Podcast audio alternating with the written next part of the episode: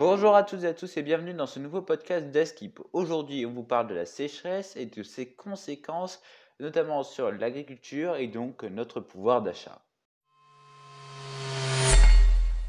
La sécheresse qui touche actuellement la France risque de provoquer des tensions sur certaines cultures comme le blé. Elle pourrait encore faire augmenter les prix dans un contexte international difficile. Soleil au beau fixe, température élevée, la France connaît un début de mois de mai 2022 estival.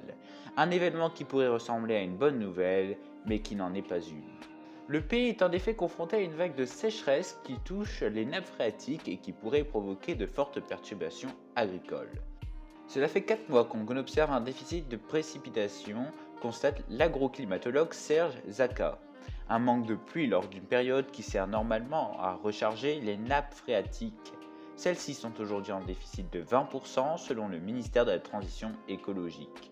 Contrairement à d'autres années, on entame l'été sans réserve, poursuit le chercheur qui travaille pour la société ITK, spécialisée dans l'analyse de la rentabilité des agriculteurs.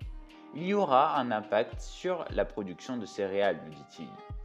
Une situation particulièrement critique, d'autant que Météo France n'annonce pas de nouvelles précipitations dans les prochains jours et que les températures devraient même grimper jusqu'à 30 degrés dans plusieurs régions du pays.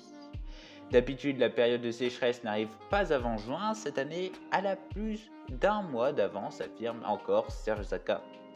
Des conditions météorologiques qui mettent en péril plusieurs cultures, il y aura un impact sur la production des céréales, reconnaît le ministère de l'Agriculture.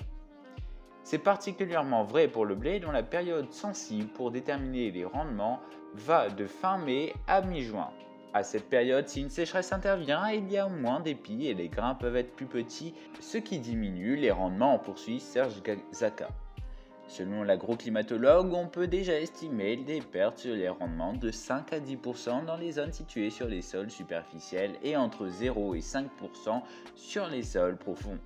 Mais si la sécheresse dure, ce qui semble être probable, on pourrait avoir des pertes de rendement jusqu'à 40%, craint Serge Zaka. Prudent, le ministère de l'Agriculture refuse d'avancer des chiffres pour le moment. Il précise toutefois que d'autres cultures comme la betterave, le tournesol ou le maïs pourraient aussi être affectées en l'absence de précipitation.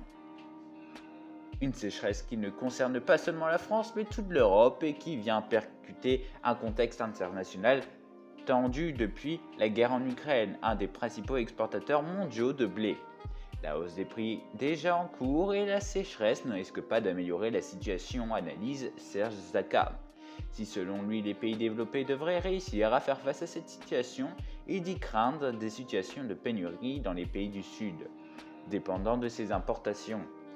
Le chercheur entrevoit tout de même un point positif. Avec la guerre, certains agriculteurs mondiaux ont profité de la hausse des prix pour planter du blé. Il est trop tôt pour le dire, mais l'augmentation de, sur... de surfrage agricole en blé pourrait compenser la sécheresse en Europe et stabiliser la production mondiale, avance-t-il, tout en restant prudent. En France, le ministère de l'Agriculture a décidé plusieurs mesures lors d'une réunion avec les acteurs du secteur il a annoncé que le guichet ouvert en avril pour aider les agriculteurs à faire face au changement climatique allait être complété de 20 millions d'euros supplémentaires. Il veut aussi permettre aux agences de l'eau de dépenser 100 millions d'euros pour financer des projets pour faciliter l'accès à la ressource en eau. Enfin, les préfets de 18 départements ont déjà pris des mesures cibles de restriction de l'eau. Pour l'instant, nous sommes sur l'équivalent des grosses sécheresses observées en 2019 ou 2011, mais il est possible qu'on atteigne des niveaux supérieurs s'il ne pleut pas. Il faudra refaire le point dans quelques semaines.